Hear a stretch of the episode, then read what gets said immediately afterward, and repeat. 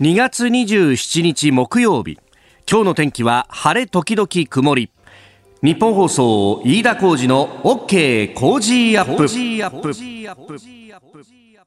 朝6時を過ぎました。おはようございます。日本放送アナウンサーの飯田浩二です。おはようございます。日本放送アナウンサーの新業一華です。日本放送飯田浩二の OK 工事アップ。この後8時まで生放送ですあの昨日安倍総理がイベントの自粛などを求めるというようなね、えー、ことを呼びかけました。まあこれ法律ではね、えー、なんかあ強制とかではないんですけれども、うん、だから要請という形なんですけれども、まあそれを受けてね、いろいろとイベントが中止になったりとか、まあ身近なところでは歓送迎会の季節ですけど、そんなのもね、まあ自粛をしようかみたいなムードになってると。で、あのちょっと思い立ってですね、ああ、じゃああの街場どうなってんだろうなと思って、ちょっとあの知り合いの飲食店のところに行ってきたんですよ。まあ、あの銀座のあたりであるんですけど、あのー、まあ、二次会とか三次会で使うようなね、ちょっとしたバーみたいなところなんですけど、聞くと、いや、いやさんもう勘弁してくださいよと。もともと観光客がそんなに来るような、まあ、あの、わかりづらいところにあるんで、なんか奥まったようなね、ほうほうあの、路地入ってったような、うん、まあ、その分安いっていうんでよくするんですけど。なるほど。そう。あのー観光客来るようなね、ところじゃないんで、まあ中国人とかの影響ってのはあんまなかったんですけどね、なんつって。最近はもう日本人が来なくなったんですよ。一次会で自粛だなんだって言われちゃったら、うちみたいな二次会、三次会需要の店は、もうこれ死ねって言われてるようなもんですよって言って。そうですよね。えーいたたまれなくなったんで、そのまま話だけ聞いて帰ろうかなと思ったんですけど、一杯だけ飲んでですね、えー、テーブルチャージもちゃんと払って帰りましたけど。それはもう当然ですよ。それは当然ですよ。当然なんですけどね。えー、いや、でもね、で、それでさ、あの、ちょっと、店を後にしてね、えー、えー、道路の方に出て行ったらさ、もうタクシーが長蛇の列で並んでて。タクシーが？そう。あの、まあ、銀座と有楽町のなんか境目みたいなところだからさ、あの、昔だったら、もうタクシー捕まらないぐらいのところだったね。うん、銀座のど真ん中ってタクシー捕まえられないんで、やっぱちょっと端っこの方に出てこないとタクシー止まってなかったんですけど、いやもうね、ブレーキランプがもう天の川のように続いているっていうような状態で、あらーと思って、やっぱね、タクシーの運転手さんに聞いても、これは厳しくなってるよっていうのを、今日ちょっとね、あのスタッフの人が朝送ってくれた運転手さんに聞いてきましたので、ちょっとお聞きください。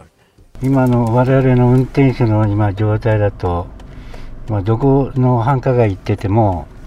大体もうお客さんが、まあ、4割ぐらいはもう少なくなっちゃってるんで、池袋にしても、新宿、渋谷にしても、もうほとんどお客さんがガラガラの状態で、もう夜中はもうほとんど仕事できない状態になってるから、2週間ぐらいもう続いちゃってるんで、粘って頑張るしかないけども、お客さんからマスクをしないのかと、この間言われたんだけども、しないんじゃなくて、もう手に入らないんですよ。お客さんにも説明するんだけど、まあ、納得してくれるお客さんもいれば、石油やなんかちょっとでもしたら、途中で降りられたこともあるんで、消毒液はもうちゃんと持ってるんで、お客さんに見せて、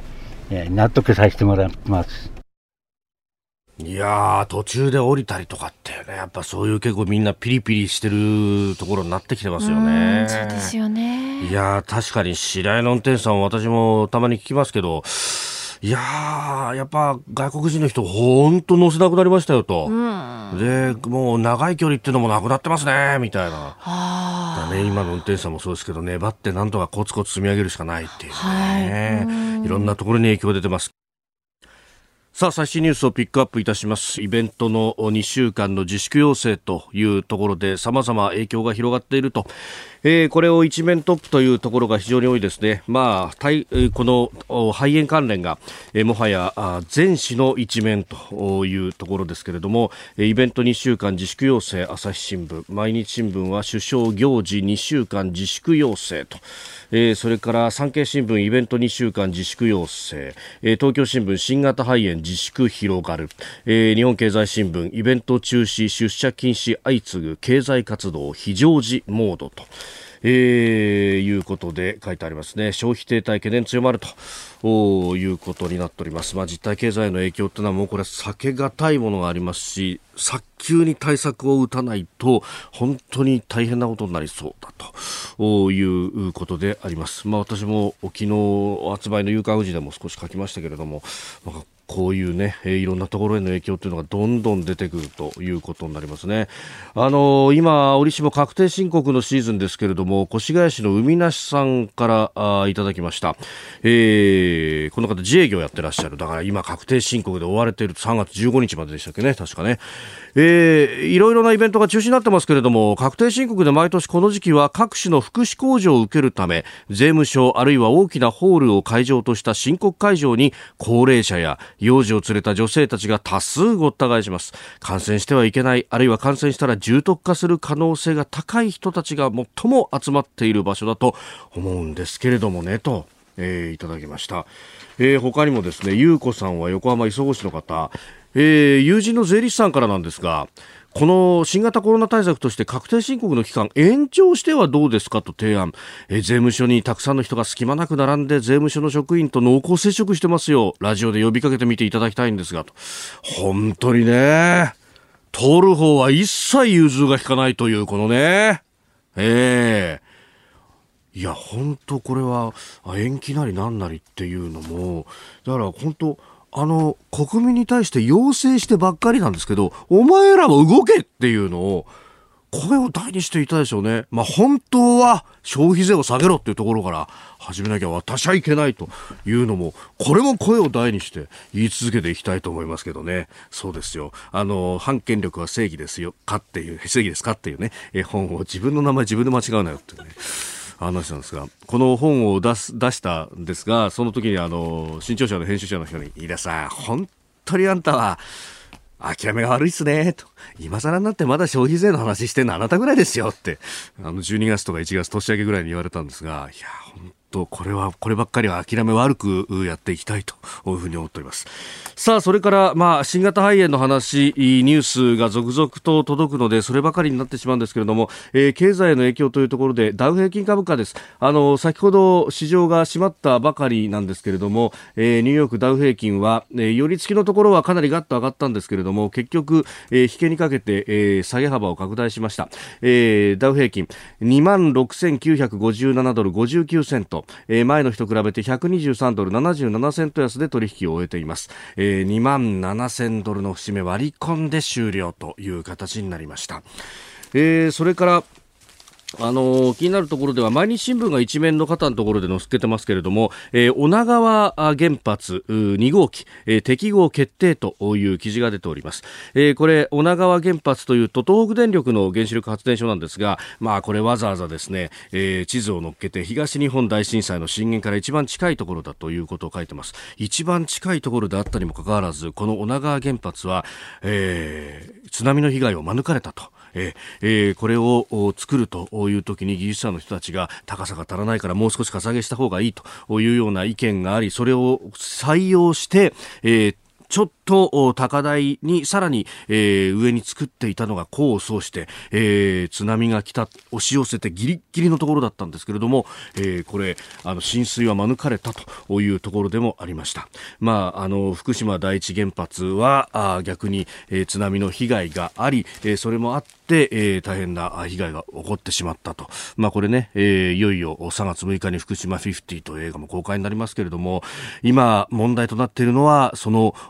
トリチウム水と、まあ、あの、いうね、えー、ものを一体どうするんだと、未だにこれ、ね、えー、タンクを作り続けているんですけれども、これあの、専門家会議なんかで言うと、希釈して海に放出するのが一番だと。で、その辺をですね、関係者に行くと、飯田さんね、でも、これ、希釈して出すっていうのもすぐにできるもんじゃないんですよと。結局、希釈する設備も作って、で、さらに、あの、海流のあるところで流さないと、まあ、あの、海の拡散効果というものが、あなかなか、えー、生まれないと。まあ、あの目の前は海なんですけれどもそこでこう流してしまうと滞留してしまう恐れもあるということでやっぱあの海にこう管を這わせてでそこから出さなきゃなんないとかを考えると実は今すぐに決断してもまだタンクは作り続けなきゃいけなくって、このリミットっていうのが本当にまずいことになりますということを切々と訴えてらっしゃる関係者の方がいらっしゃいました。まあそういう意味でも、ここも決断の時期が迫っているということね、えー、いよいよ3月に入りますと、え、9回目の東日本大震災から9年という3月11日を迎えます。あなたの声を届けますリスナーズオピニオン。今日のコメンテーター、明治大学准教授で経済学者、飯田康之さんです、えー、取り上げるニュースですが、日経平均も3日連続で下落、ダウも下がったという経済についての、この武漢発祥の新型コロナウイルスの影響、えー、そして、まあ、スポーツなどイベントの自粛も要請しております。えー、さらにアメリカ大統領選のテレビ討論会について、えー、北朝鮮への制裁の例外措置、えー、そしてテレワークと、いうあたり取り上げてまいります。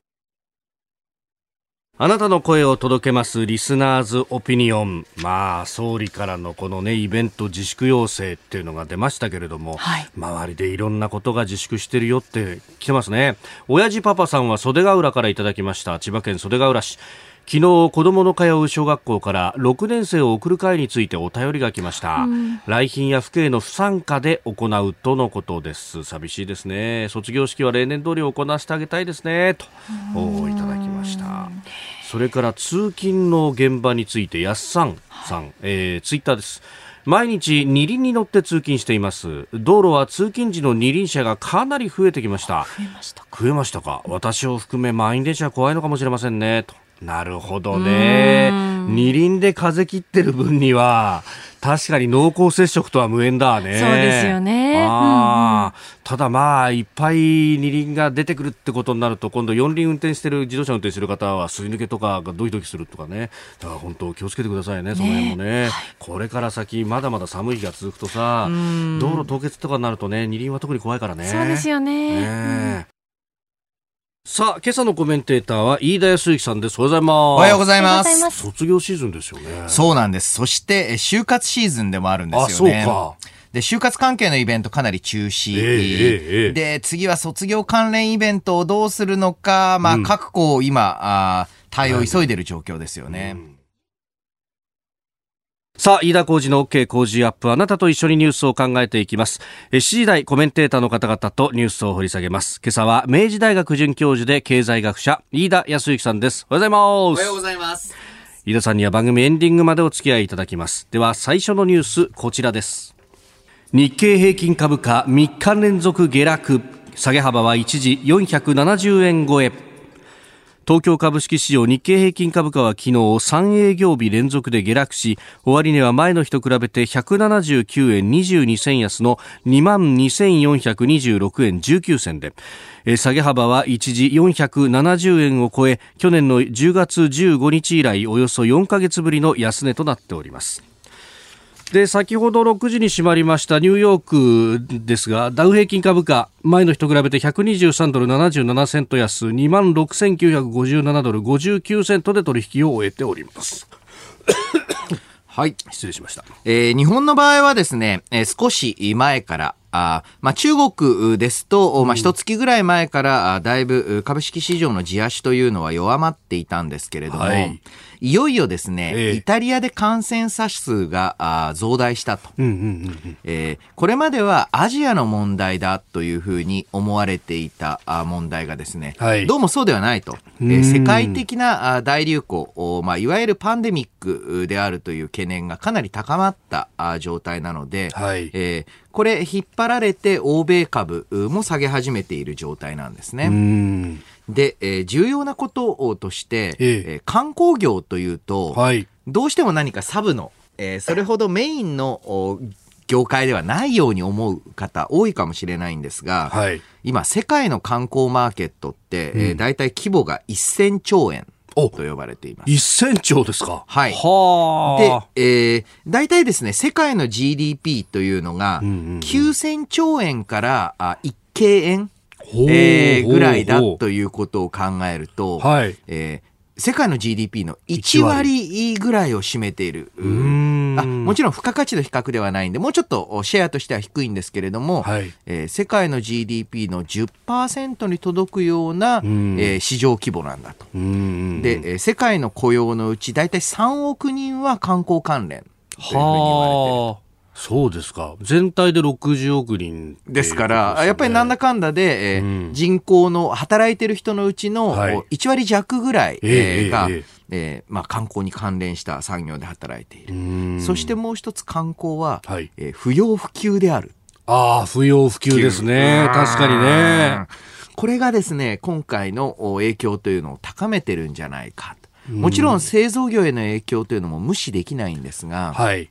これ様々な災害の後見ていると、ん意外と製造業のサプライチェーンが寸断されたとか、中国からの部品が届かないとか、あとは一部の地域で工場が完全に止まってしまっている。回復意外と早いんですよね。はあ。もう必死こいてみんなやると。そう。あとはあうんの、世界中様々な形で製造業張り巡らされてるんで、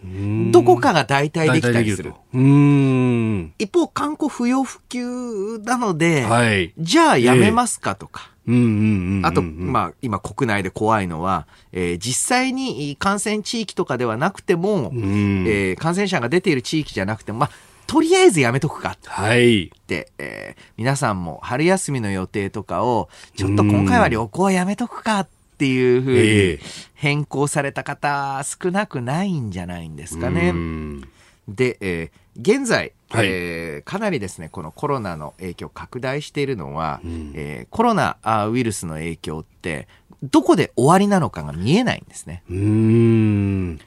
えばインフルエンザだったら、はいまあ暖かくなってくると、湿気が出てくると、ほどほどお感染力が下がって、えええーまあ流行状態からは脱することができる。これは分かってるので、ん何月がケツだなと。はい。これが全然、えーコロナウイルスの場合分からない状態ですので、うん現状ですとどうしても安全資産。で、今回の場合日本は比較的感染、えー多い地域なので、はいえー安全資産である米国債。え。ーというのに資金が流れ込んでいる状態であります。うん。まあ、米国債ね、一一利回り10年債で1.3%ってはい、すごいかなり下ところまで。はい。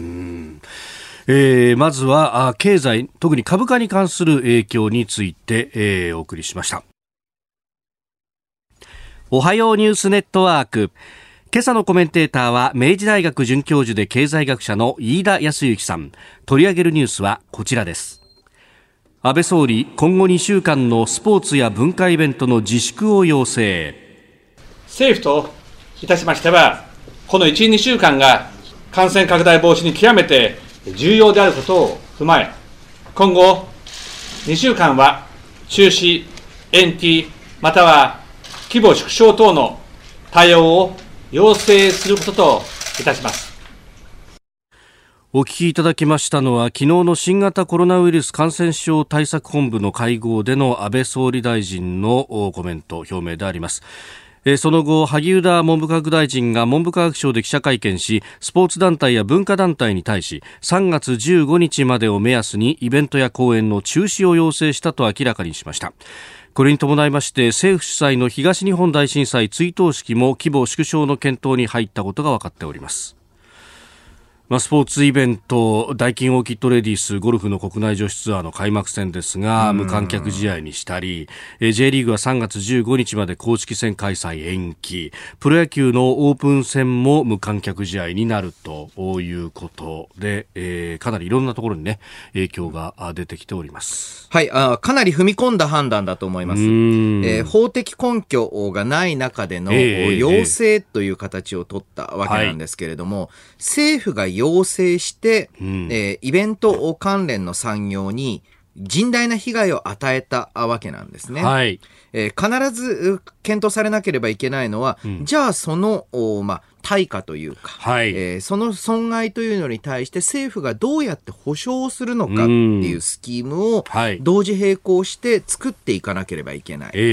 ーえー中でもこれ、えー要請という形なので、はい。えー保険によってカバーできない会社、かなり出てくる。これが一つと、あとは、あ例えば、えー下請け、中小の関連産業を中心に、えーもともとおこういった中止によって、はいえーダイレクトに、いまあ、資金繰りが厳しくなる、んそういった会社必ず出てきます。はい。その時に、まあ、従来型のお景気対策を、えー拡大しろ。これもすごく今重要なんですけれども、ええなんといっても消費増税後の景気低迷、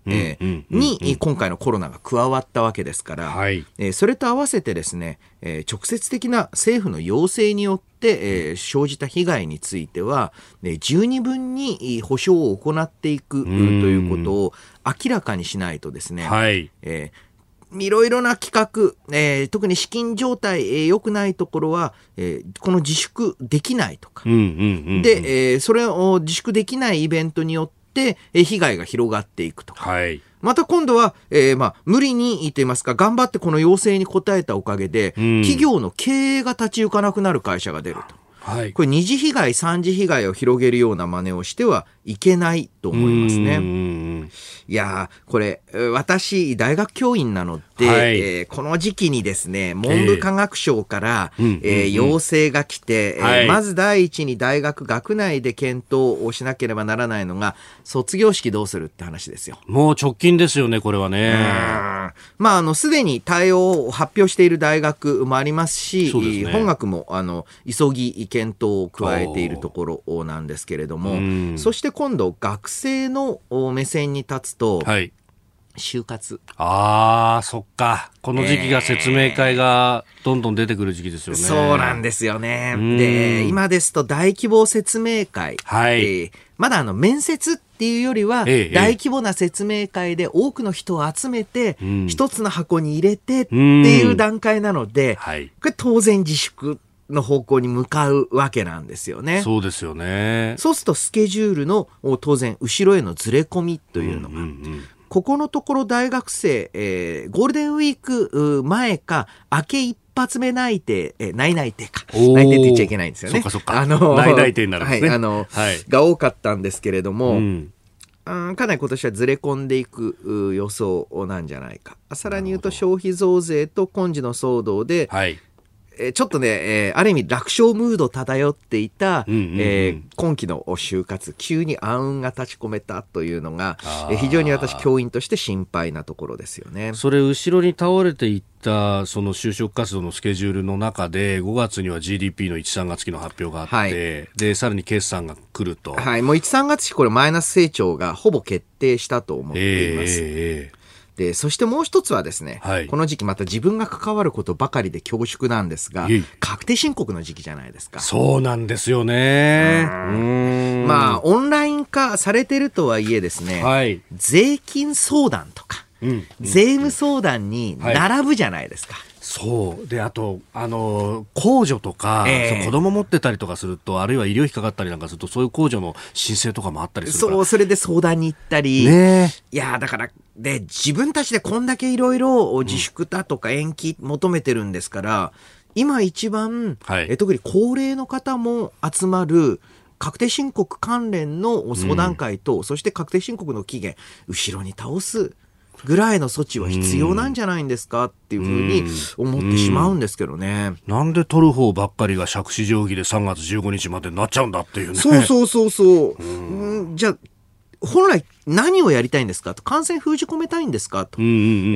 ーそれだったら、確定申告と、いわゆる国の税収に関するイベントについても、ええ当然検討でしょと。うんうんうん。えーさらに言うと、これ国の事業ですから、まあ、あの、いわゆるこういった自粛の要請とか、そんなんじゃなくていいんですよ。意思決定すればいいだけなんですから、そうですよねしなさいと。本当に封じ込め、えーと言いますか、えー感染拡大防ぎたいんですかっていうふうに感じてしまいますよね。まあこれは、あの、とりあえず麻生大臣が、いや、延期するんだよって言えば、あ、そうだ、そうそうそうそうそう。言えばもう官僚は動くっていうことですよね。これはですね、大きな問題だと思いますね。うん。えーでは続いて、えー2つ目、こちらのニュースです。アメリカ大統領選民主党のテレビ討論会で各候補がサンダース氏へ集中攻撃11月のアメリカ大統領選挙に向けた野党民主党の候補者によるテレビ討論会が25日南部サウスカロライナ州で行われました討論会では現在支持率トップのサンダース上院議員に対してバイデン前副大統領ら各候補が集中攻撃を仕掛ける展開となっております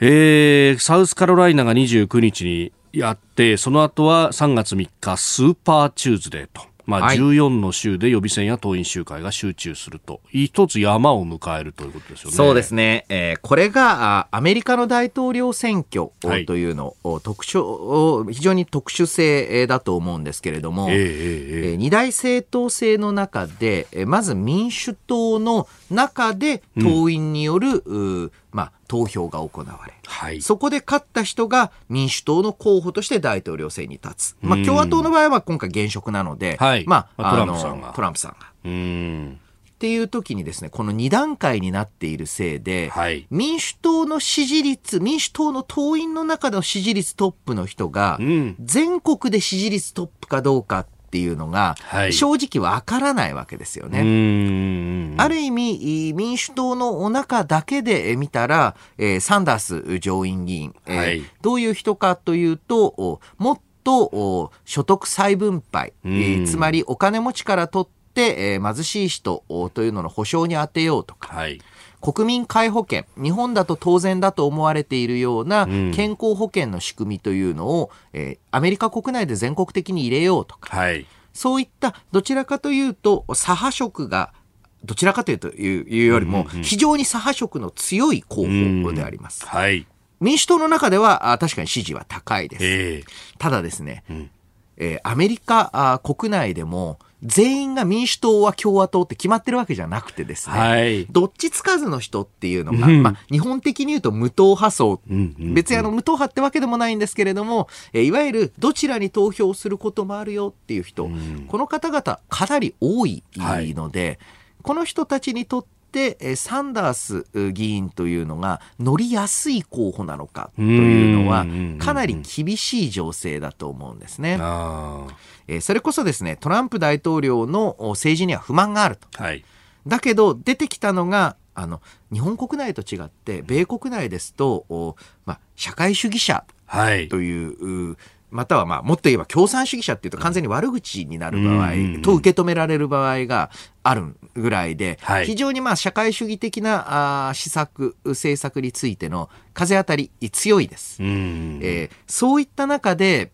うーん、サンダース上院議員を選ぶ。はい。というのはどうなのかというふうに、今、バイデン副大統領、元副大統領とか、えん。ーブティジェッジ氏というのが、あ比較的中道寄りの、はい。お民主党の方々が、えー巻き返しを図っている。自分たちの方が本選では勝ちやすいんだよっていうふうにだから選んでと選んでと。えーだけど民主党の中では、はいうんやっぱりサンダースうん議員だよなっていうふうに、うんえーまあ、注目されているところなんですけれども、うん。これ、誰が選ばれるのかによって、えーはいかなり、まあ、トランプ大統領の、おまあ、時期の戦略というのも変わってくると思うんですね。んまあ、あの、ある意味サンダース議員が来たら、まあ、やることは決まっていて、レッテル張りをするわけですよね。こんな、あの、ひ左寄りの人間に任せられるか。どれだろうってなると。うん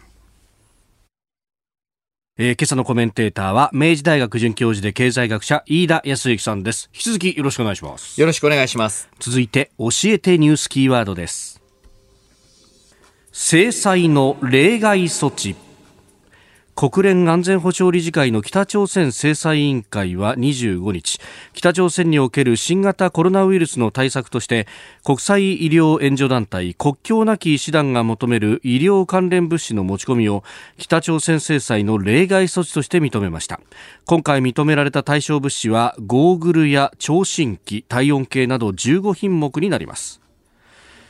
えー安保理の制裁委員会は21日にもお国際赤十字赤新月社連盟に、えーウイルスを高精度で検出する PCR 検査の装置マスクなどの北朝鮮搬入を制裁対象から除外するというふうに認めているということです。うん、まあ、あの、北朝鮮で、えー新型コロナへの感染が確認されたというふうな情報。まあ、情報は、あの、本当にあったとしても発表する国じゃないとは思いますけれども、はい。えーただですね、えー北朝鮮の場合は、あーいい意味でも悪い意味でもですね、国境の出入りがこんなにコントロールされてる国って少ないですので、あーはい。で、えーある意味、初期での封じ込めというのが可能なんですよね。ええええええしかもまあ北朝鮮と隣接しているチーリン省であったり、おーリャオニン省、吉林省と遼寧省ですね。はい。えーですと、えーそんなにまだあ感染者数が多いとはいえね、中国国内では相対的に、確かにそうですね、北の方だと黒竜江省は結構出てるんですけど、うん。遼寧とか吉林はそこでもないですね。そうなんです。うーですので、うん、まあ、唐突感のあるうー決定なんですが、ただですね、これ非常にこれからあ重大になってくるのが、はい。貿易体制、疫病を防ぐ体制っていうのが、うん。えーちちゃんと整備されていない国に、はい。えーおいて流行り出すとですね、ええええええそこがですね、長期的に、いいまあ、感染源になり続けることになる。そうすると、おまあ、そこの地域ではずーっと流行状態になるかもしれない。はい。えー新型コロナウイルスの怖さというのは、えまあ、あ先ほども言及しましたが、インフルエンザのようにうん、春になったら収まるよっていう、はいえー状況、季節性があるのかどうかが、全然分かってないわえけですね。うんそうしますと、例えば、まあ、アフリカや、はいすでにまあ流行始まってますけれども、中東あ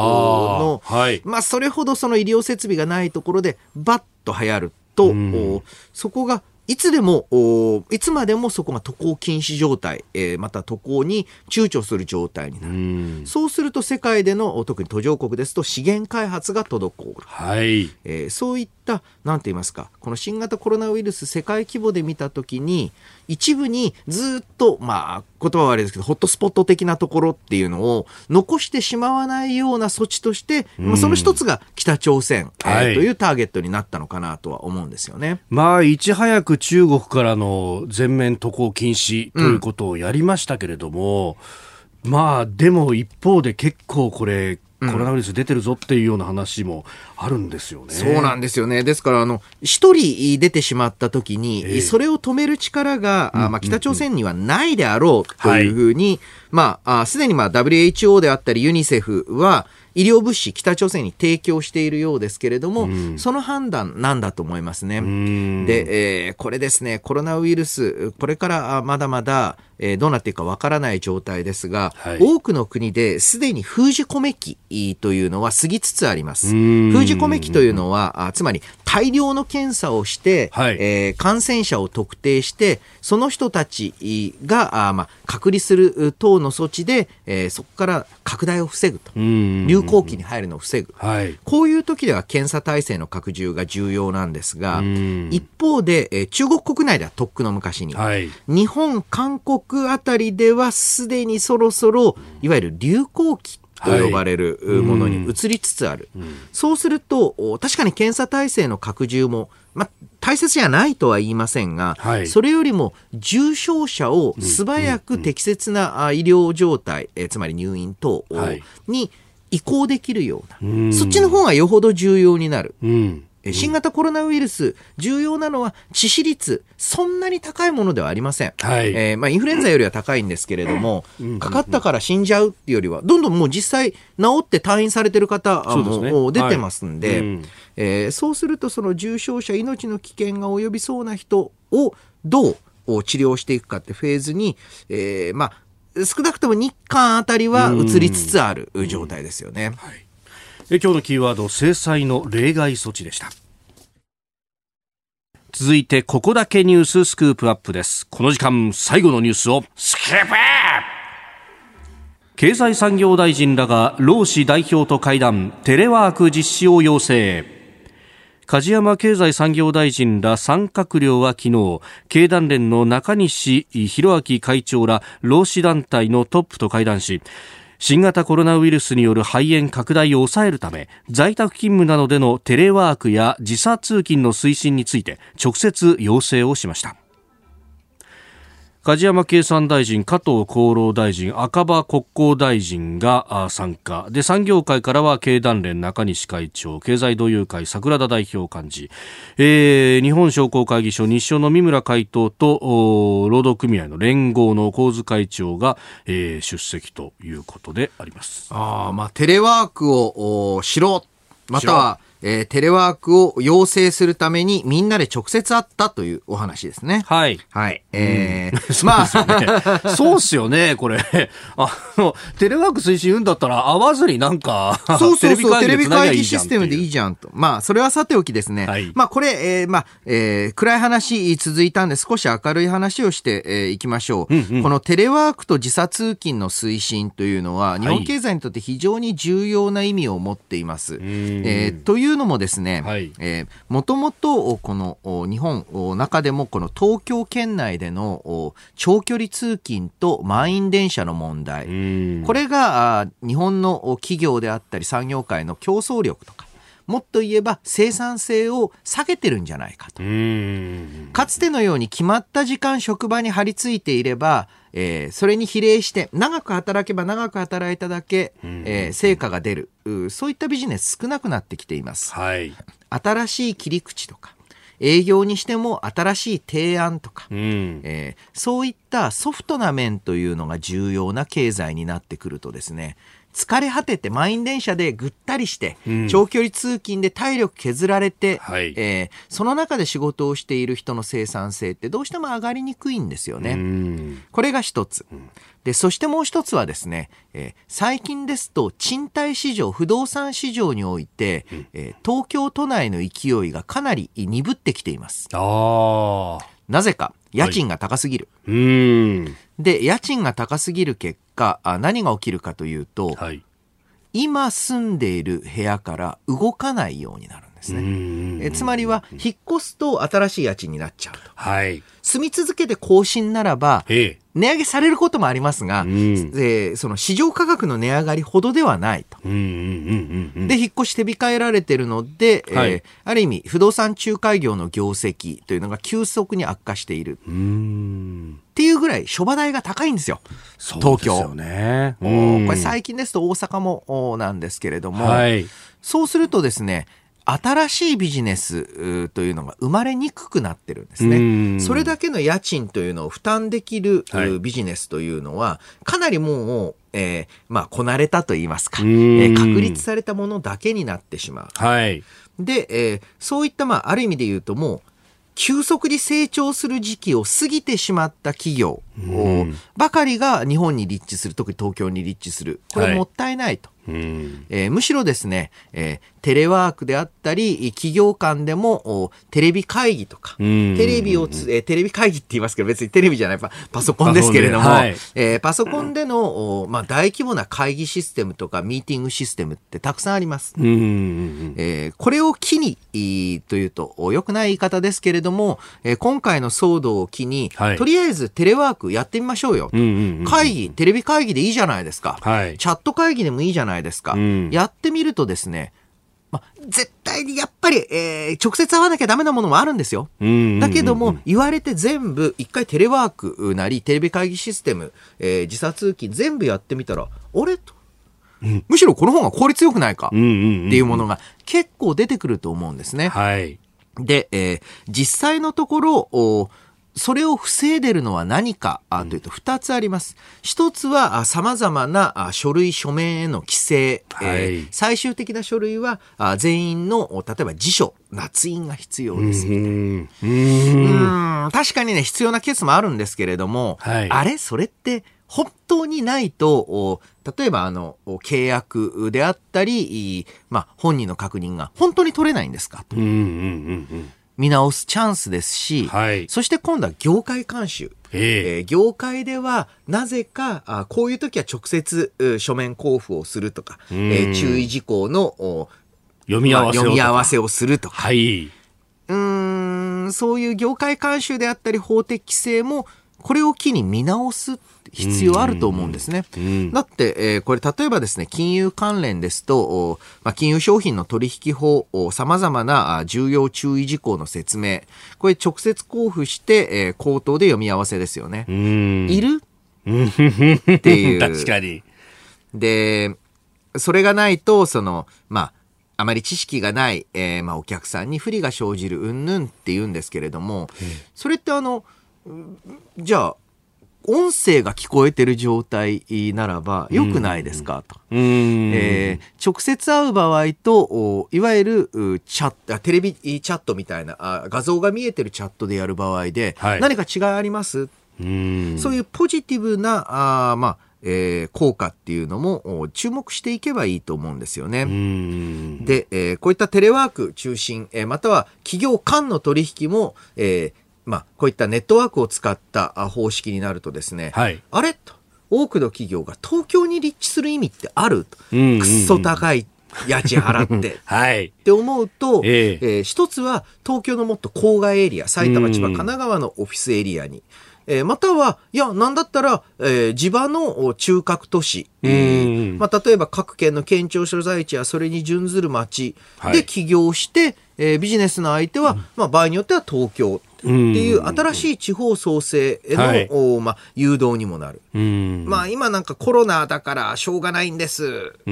一過性のものですではなくて、はいこれを機に恒久的な措置にしていくんだぞと。政府はそのための規制緩和は、あーまあ、厭わないし、うんうんえー業界各団体はこれを機に、なんだか知んないけどずっとやってるからみんなやるっていう業界慣習、ちょっと見直したらどうですかっていうふうに思いますよね。うん。まあ、あの、なんかね、よく難色を示すうところで言われるのが、その情報のセキュリティの問題だとかなんとかとかって言うんですけど、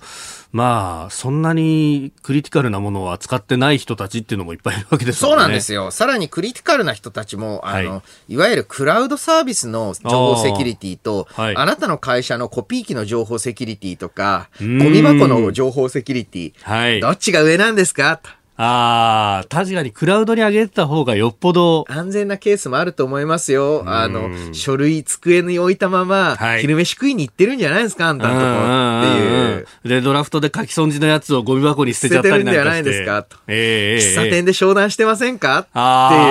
っていうあ、思い当たる節はいっぱいあるみたいなね。